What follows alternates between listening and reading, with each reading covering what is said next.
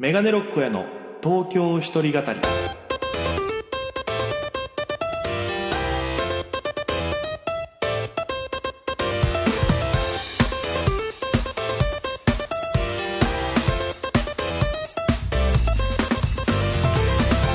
さあ始まりました。メガネロック屋の東京一人語り。パーソナリティは私県出身で現在東京でフリーのピン芸人として活動しております。メガネロック大家です。よろしくお願いいたします。この番組は大都会東京へ口先一つで乗り込んだ沖縄芸人の一人語り。コロナ不況揺れ動く時代それがどうした？メガネロック大家が聞かせる本音の東京お笑い物語が今始まりますということで第39回放送分です。よろしくお願いいたします。えー、もう6月も終わりですか。早いものでございまして。いやーもう個人的にはねあのパタパタしてたことが一旦えー、終わって23日はまあ、ゆっくりはできないですけどやっと終わったっていう感じがありつつもうこっからは単独ライブに向けての準備がね、もう7月入ったらもう2月、2ヶ月か、2月です。2ヶ月しかないんで、9月9日の本番まで2ヶ月しかないんでね、もうババッとネタを、えー、下ろしてって、準備する期間になるだろうなと思いながら、まあ、つかの間の休憩で毎週話してますギャングに行きましたら、久しぶりにね、あのー飲んだそのこうえなんだっけ、えー、大学生か。そうそうそう大学生20代の若い子たちと一緒に久しぶりに会いましてなんかすごい青春してましたね。若いっていいなって思いました。まあ僕も29歳ですけど。なんかこう笑顔の輝き方が違いましたね。やっぱ20代前半の子たちは。うん彼女できたとかっていうのでもう嬉しそうにしてたりさ。あなんかこうすごい希望を持って生きてる感じがすごいしてなんかまあ若いっていいなっていうの思いましたね。俺も大して年変わらんけど。えー、ということで今週もお付き合いよろしくお願いいたします。ということで、えーまあ、さっきも言ったように単独ライブが9月9日にあるんですけど、チケットをね、今手売りという形でお客様に直接ね、販売したりしてるんですけども、ありがたいことに多分もう10枚ぐらい売れてんじゃないかな。うん。もう席自体が多分50ないぐらいなんですよ、作れるのが。今何枚売れてたっけな？ちょっと見てみますね。えっ、ー、とね、あ、あ、今ちょうどは、えー、でも8、え、8枚か。8枚ですね、とりあえず。手売り分で売れてて8枚で、まあでも招待とかいろいろ渡してるんで、まあ10枚は超えてて、残り30席、35席ぐらいですかね、多分出せても。うん。だからぜひ早めの購入をおすすめしますよ、多分。ね、いけるかわからないとかって悩んでる方もいらっしゃると思いますけど、あの、なるべく早めに購入してた方がおすすめです。特に現時点で、まあ配信はね、あの、リアルタイムとかは無理なんで、多分後日、その、アーカイブをちょっと編集して販売みたいな形になるかもしれないんですけど、もうとりあえず、えー、手売りしてますんで、あの、SNS なんかでね、連絡いただければ、えー、販売させていただきます。あの、メッセージとかも裏に書きますんでね。あと、あの、チラシもいっぱい、いろんなとこでライブで配らせていただいたり、それこそ、えー、高円寺のギャングさんには貼っていただいたりとか、いろいろお世話になってますんでね。うん、この間その、ね、毎週僕が行ってる高円寺のギャングっていう立ち飲み屋で飲んでましたら、たまたまその単独ライブさせていただく高円寺純情さんのスタッフの方もいらっしゃってね、えー、大江さん来てるんですねっていう話で、ちょっと盛り上がりまして、えー、ぜひぜひ僕の単独を見た後、まあギャング行くでもよしっていう流れですからね、高円寺ですから。でもなるべくはその単独ライブの後にアフタートークもあるんでね、えー、ぜひぜひ楽しみにしていただければなと思いますけども、えー、今週もメールテーマがあります。えー、メールテーマはこちらです。終わり。終わりでございます。えー、決して名古屋の終わりではございません。物事の始まり、終わりの終わりでございます。えー、まあね、これ撮ってるのがもう、配信の前日の火曜日なんですよ。まあなぜかと言いますと、えー、僕の主催ライブであります、ありましたが正しいのかな？えー、実験寄せというライブがあったんですね。えー、まあ僕が東京に出てきて始めたユニットライブみたいな形でして、えー、メンバーが、えー、メガネロック大家、で、えー、パーマ大佐さん、で、サンミュージックのコンビ、え、豚マンモス、よだれ鶏。あと、鬼塚タイムという、この5組で行ってるライブがあったんですけども、えー、それがもう最終回を昨日で迎えまして、えー、まあ2年4ヶ月という期間させていただいてたっていうので、まあ、あの、告知の文言とか載せてたんですけど、あの、どうやらですね、打ち上げで、えー、喋った時に気づいたんですけど、2年4ヶ月もやってなかったらしいっすね。実質、え、でも1年8ヶ月とかだったから、えっとね、2001年の、えー、だから11月ぐらいからやってんのか。だからそんな2年もやってなかったというですね、非常に申し訳ございませんでした 打ち上げで知るっていうね、それまでみんな、あの、結構このライブがハードなライブで、まあ、本ネタっていういつもやってるネタ、えー、自分たちの持ちネタプラス、ここで初披露となる、その毎月課題を盛り込んだ実験ネタというのを作ってお届けするというのがこのライブだったんですね。で、その実験ネタはもうみんな苦労しながら作ってて、で、もういろいろ大変な思いからか、もうに、あの、毎月だったのを、まあ、2ヶ月に一遍に変えたりとかいろいろ試行錯誤してたんですけども、これのせいでも単純にもう3年ぐらいやってる気持ちではいたんで。いや、でもすごい楽しかったですね。あっという間に最終回もたくさんのお客様来ていただいて、たくさんの差し入れもいただいて、で、本当に最初から最後までずっと盛り上がってましたね。すごいみんな受けてた。爆笑を取りまくりみんな。ネタもトークもすごいメンバーだなと思いました、改めて。うん、この様子はね、あの、ぜひまだ配信販売もありますので、えー、これ、ラジオ聞いてる皆さんね、あの、僕の SNS もしくは、えー SNS なんかでね、代々木実験を設定検索すると、まあそのツイキャスの、あのー、アーカイブ販売のページ出てきますんで、よかったらチェックしてみてください。ぜひ見てください。1500円なんでね、あのー、そんなに、まあそんなに高くないって言ったら角立つかもしれないですけど、まあ最終回なんでね、ぜひちょっと今までお疲れさんみたいな感じで見ていただけたらなと思いますよ。いやだからこの実況生が終わるってなったのも、もうメンバーがね、それこそパーマ大佐さんとかもテレビね、今も太鼓の達人で出てたりとか。で、豚マンモさんもちょこちょこね、爆笑ヒットパレードとか、それこそ演芸グランドスラムのワンコーナー出てたり、いろんなちょっとちょっとずつこう活躍もどんどんそのユニット組み立てよりかは増えてきてたし、で、よだれ鶏もいろいろね、あの、若手ですけど仕事も増えたりなんかしてて。で、僕もありがたいことにこの間収録行かせていただいたりとか、またいろんなね、自分のこのフリーでいろいろやりたいことの幅も増えてきてっていうので、だんだんこう、2ヶ月に一遍っていうのをやってたんですけど、スケジュールが合いにくくなってきて、で、みんな、ちゃんと、これがきつくなるというか、大変になる前に終わった方がいいのかななんて思ってる時に、まあ、先々月に、まあ2ヶ月に一遍なんで、4月ぐらいに一人メンバーが抜けまして、鬼塚ムタイムさんっていう方が抜けて、で、その後に、まあ、えー、パーマさんとかもちょっと、あれかな、スケジュール合わなくなってきたから抜けようかな、みたいな相談を受けたんで、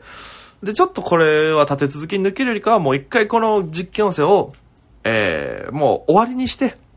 もうみんな始めた頃の目標は僕の中であって、みんながそれぞれ忙しくなったら、うん、やめる時かなと思ってたんで、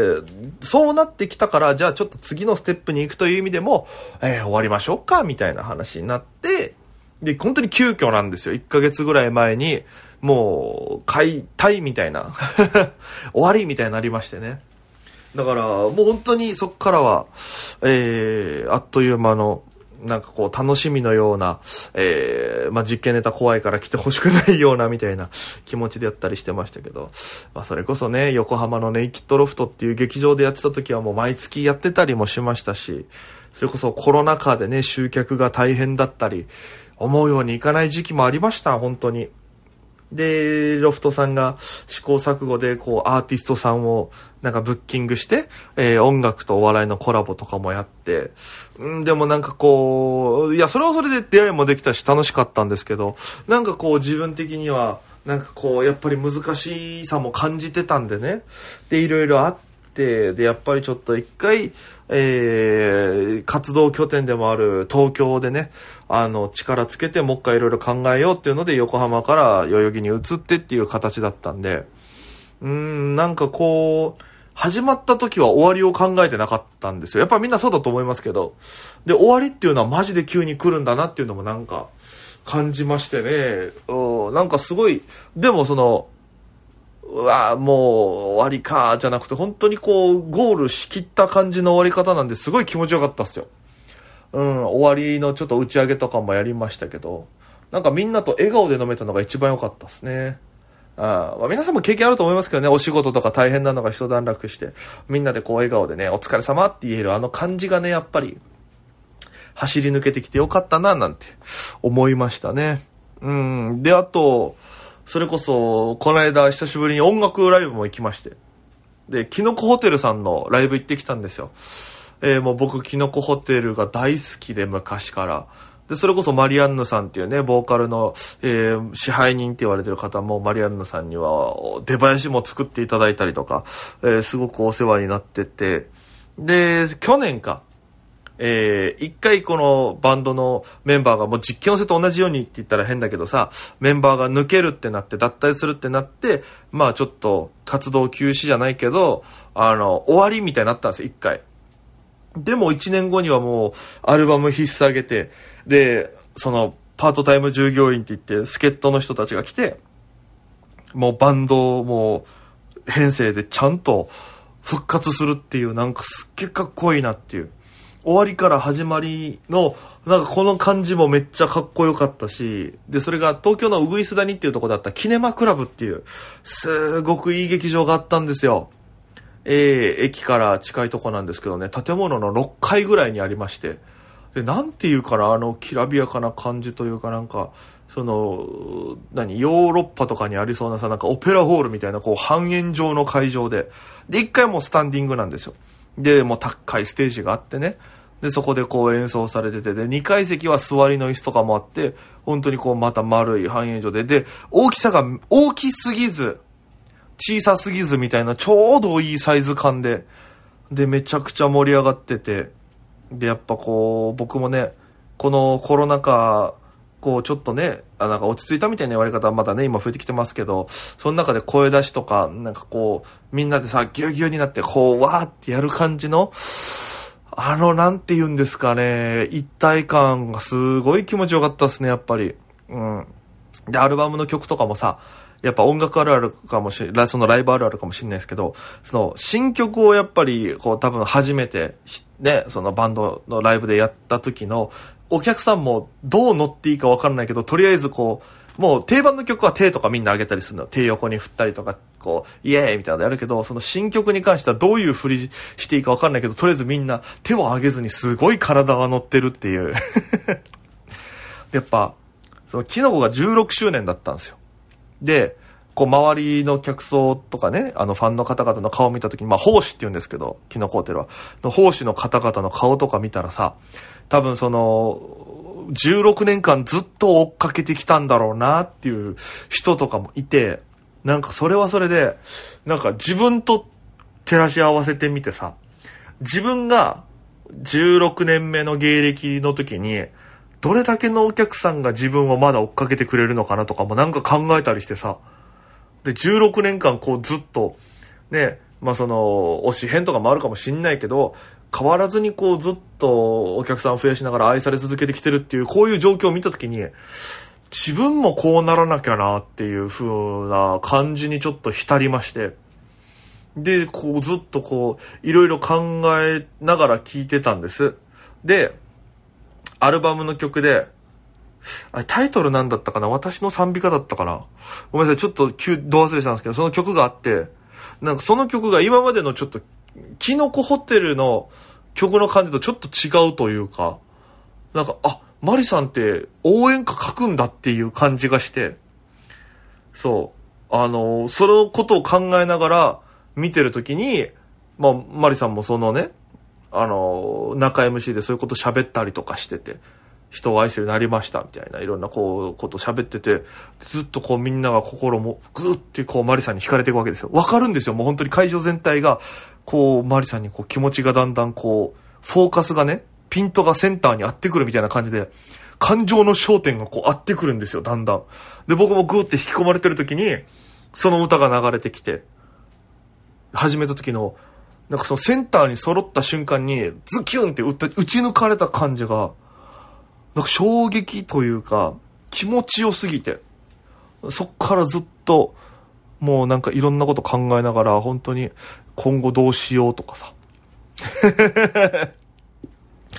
まあでも、こういうファンの人つけていくしかないよなとか、なんかいろいろこう、わーって考えながら、非常にこう、音楽ライブで、今後のなんだろう、人生観をなんか、すっごいこう、なんていうかな、ごめんね、ラジオなのに言葉が、こう、わっちゃってなってるんだけど、わかるこのライブの後の感じの、感情のこの持ってき方というか、持ってかれ方というか、うん、すごくなんかいろいろ考えさせられましたね。うん、だからその後に作った新ネタとかはなんかもう、なんかいい意味で、吹っ切れてたかもしんない。なんかいろいろこう考えが変わったじゃないけど。うん、なんかいろいろ本当にやりたいことできたなっていう。で、最近はそのね、単独ライブで新ネタ結構おろすから、昔のネタをリメイクじゃないけど、ちょっと変えて出したりもしてたんだけど、やっぱ最近作ったネタと、昔作ったネタは、なんか圧倒的ななんか違いを感じたんですよ、自分の中で。昔のネタはちょっと説明口調が多かったりとか、なんか情景描写多いけど、今やってるネタに関しては結構その、心情で喋ってることが多いとか、ちゃんとその場で起きたことに対して自分のこの気持ちぶつけていくみたいなネタが多いから、あ、なんか、ああ、ちょっと作り方変わってんだな、みたいな。自分の中でもちょっと、なんか知らず知らずの驚きとかもあったりして。うんで、作れた実験をせでやった2本はもうほぼ新ネタ当日とか前日に作ったやつを初めて出したんですけど、やっぱやってて楽しかったですね、そっちの方が気持ちよかったし。うん。なんか僕、まあ何回もここでちょっと喋ったりしてますけど、本当台本書くのを、その、終わりにしたんですよ。終わり、テーマに合わせて言うと、台本書くの終わら、終わりにしたんです。な、終わりというかやめたんですよ。なんでかって言うと、やっぱり台本にすると作られたもの感がすごい自分の中で生まれちゃって、なんかね、あのセリフが出てこなくなっちゃうんですよ。うん、やっぱ、セリフにしちゃうとその感情にならなきゃっていうところに気持ちがいっちゃうからなのかわかんないですけど、台本ない方がう、うまくできるんですよね。だから A の下りやって B の下りやって C の下りやって D の下りやってオチみたいなのだけで覚えてる方がいいんですよ。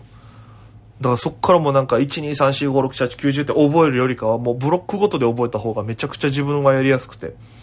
2本ともそんな感じでしたね。いや、あの、まあ、あんまり、まあ、人にもよりますし、いや、練習はしてるんですけどね、その実験ネタに関しては実験要素が強すぎて、今回だったらハプニングってお題で、えー、僕が夏の始まりを感じるネタっていうやつだったんですけど、なんか練習すればするほど実験ネタって怖くなってくるんですよ、過去の経験上。これで本当にいいのかなみたいな。なんか僕昔、YouTube にもありますけど、えー、なんだったかな、ネタ中に10回回転するネタっていうのが当たったんですよ。実験課題で。これ毎回くじ引きで引くんですよ。ランダムにお題を。で、何やろうかなってなった時に、当日ギリギリまで悩みまくってできたネタが竜巻くんっていう、あの、本当に、こう、なんだろう、一回転したら、その、ビューンってすごい竜巻が起こって、みんなに迷惑かけちゃうっていうキャラのショートコントを作ったんですよ。だからそれこそボーリングっつって、で、投げて、ストライク取って、後ろ振り返って、やったーっていう、この後ろ振り返った瞬間に、ビヒューンって言って、わ、他のレーンの人もみんなストライクにしちゃった、ってへへ、竜巻くーんっていう。あの、これ練習すればするほどめちゃくちゃ不安になるんですよ。マジで怖くなるから、実験ネタに関してはあんま練習せんことが多かったのよ。本当に。あの、恐ろしさしかないから。いや、でも最後の最後のネタは、いや、全然、僕の中では結構上位に入るぐらい好きなネタだし、普段のネタ改良して持っていけるなってやつだったんで、多分今後どっかのライブでやるかもしれないんでね。その原型が。まあ、その実験を終わったら YouTube には上げようと思いますけど、まあ大体そこから変えて持っていくんで、初期、初期の方はね、あの、ちょっとぜひ、あの、見ていただきたいなと思います。ぜひ配信よろしくお願いいたします。えー、もう、なんやかんや喋ってましたら、あっという間にお時間でございます。今日、今週もお付き合いありがとうございました。えー、